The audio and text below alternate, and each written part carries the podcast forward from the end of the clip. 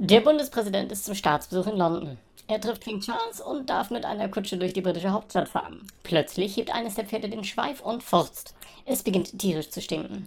Dem König ist das ziemlich peinlich, weshalb er sagt, Oh, I'm so sorry, Mr. President. Antwortet dieser, Ach, das macht doch nichts, Eure Hoheit. Ich habe erst gedacht, es sei das Pferd gewesen.